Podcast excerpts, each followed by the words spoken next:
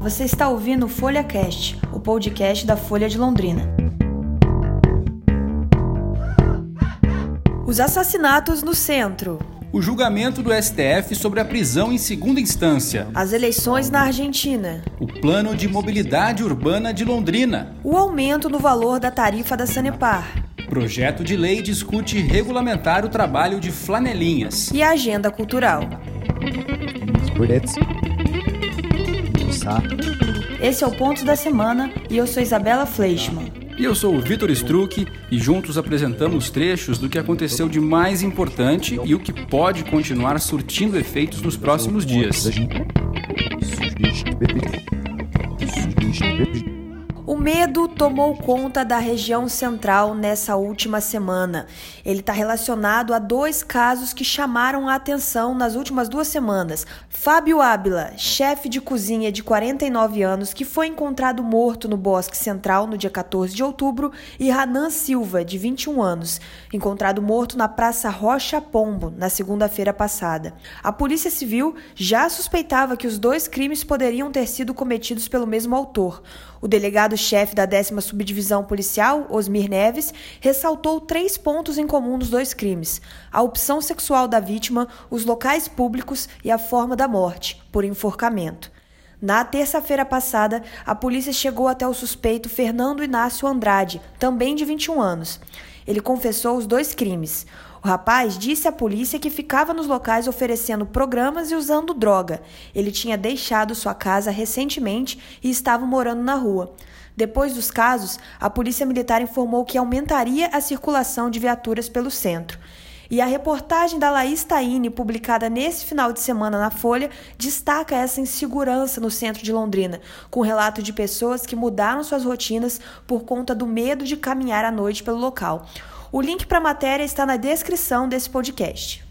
A Câmara Municipal de Londrina voltou a debater o projeto de lei que proíbe o exercício da atividade de guardadores de veículos autônomos, os flanelinhas.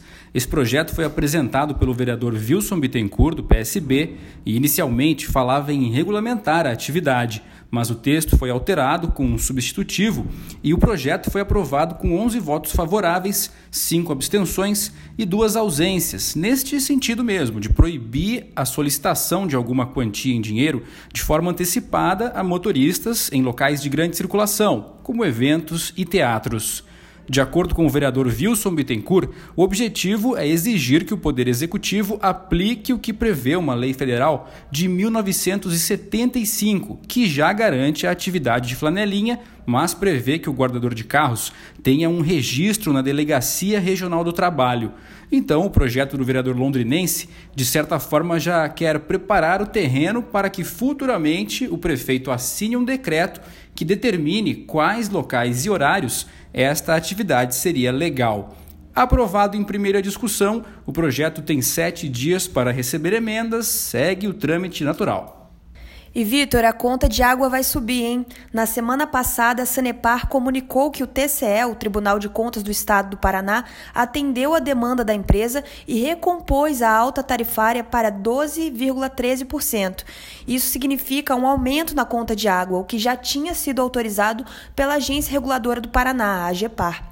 Esse reajuste, que tinha sido limitado a 8,37% em maio desse ano, voltou a ser de 12,13%, depois das explicações da Sanepar ao TCE.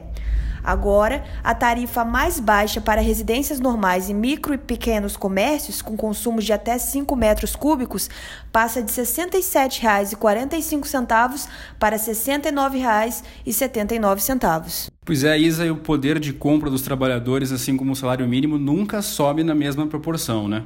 Vamos falar um pouquinho do Plano de Mobilidade Urbana de Londrina. A cada 10 viagens em Londrina, apenas duas são através do transporte coletivo. É o que concluiu a pesquisa de origem e destino realizada pelo IPUL, o Instituto de Pesquisa e Planejamento Urbano de Londrina, como um primeiro passo para a elaboração do Plano de Mobilidade Urbana. Mais de 20 mil pessoas em residências, ruas, entradas e saídas da cidade e ciclistas foram ouvidos.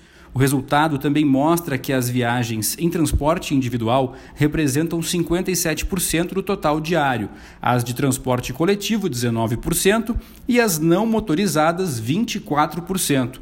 São 823 mil viagens ao dia, em que 23% são a pé e 1% em bicicletas, o restante, 76%, com veículos motorizados. Já as viagens em veículos de transporte via aplicativos ou táxi representam apenas 2% do total diário.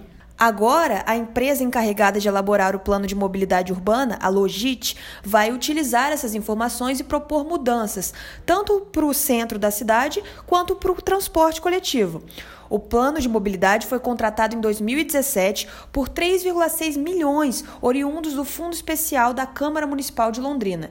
E a conclusão desse estudo será um passo importante para a otimização do tempo nas vias, diminuição de acidentes no trânsito e maior qualidade de vida para todos os moradores da cidade. Isso somente depois que o Poder Executivo conseguir colocar essas sugestões em prática.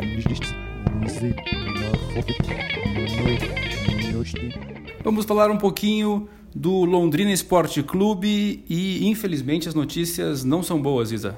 Pois é, o Londrina Esporte Clube está a três pontos da zona de rebaixamento. O Tubarão perdeu para o Oeste em casa por 2 a 0 na sexta-feira.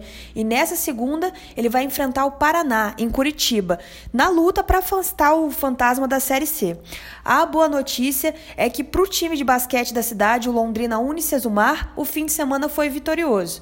O time conquistou o título dos Jogos Universitários Brasileiros na Bahia, depois de ganhar do Unisociesc nesse domingo. É isso aí, parabéns ao Bruno, né, o técnico do time de basquete. Boa sorte aí para o nosso Tubarão, que está precisando. Vamos falar um pouquinho agora da prisão em segunda instância no STF.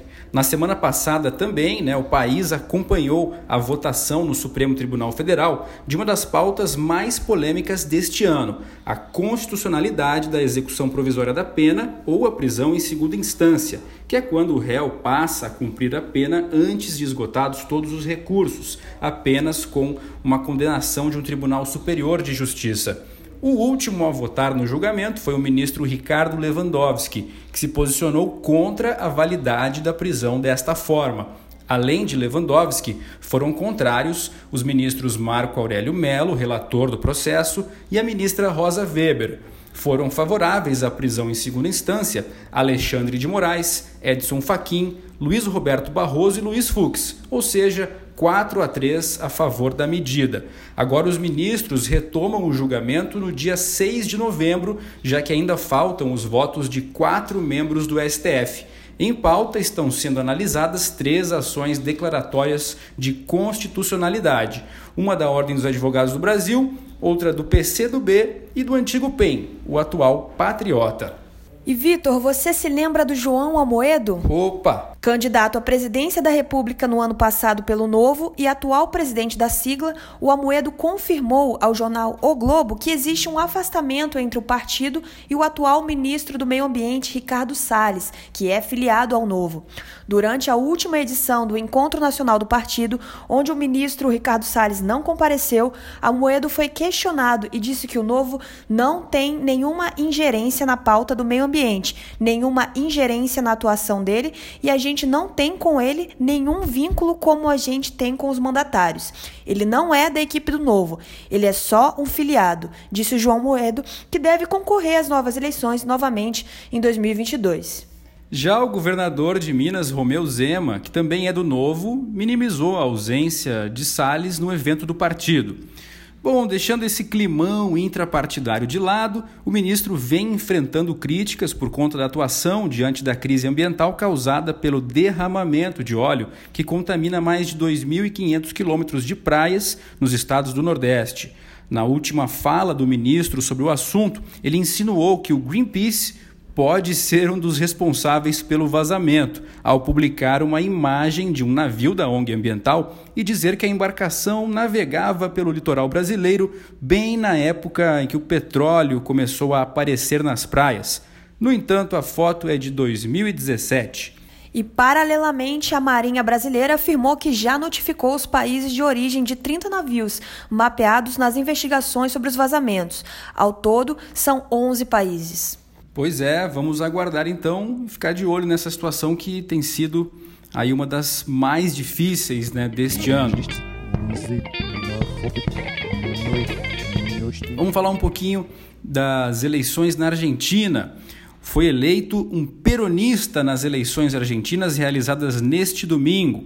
Alberto Angel Fernandes, que tem como vice Cristina Kirchner, é o novo presidente. A esquerda voltou ao poder derrotando Maurício Macri, que pregava reformas econômicas liberais quando eleito em 2015. E o Uruguai também teve eleições nesse domingo, mas elas irão a segundo turno, que será no dia 24 de novembro.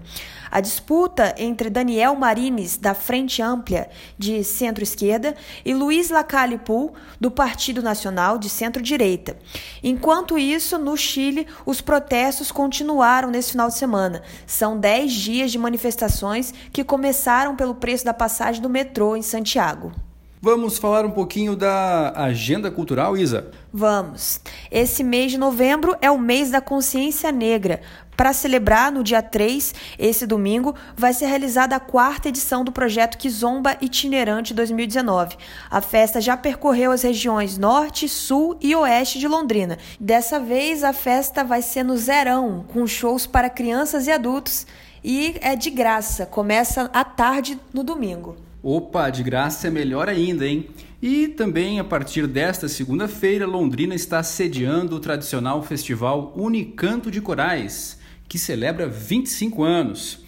É, o festival Unicanto de Corais, como eu falei, tem início nesta segunda-feira e segue até o dia 2 de novembro, também com entrada franca. A programação completa pode ser conferida no site www.festivalunicantodecorais.com.br. É isso, ficamos por aqui. A trilha sonora foi cedida pela banda londrinense Aminoácido e o resumo das notícias também é publicado no Folha Mais aos sábados. Até a próxima segunda, voltamos com mais notícias. Tchau! Tchau!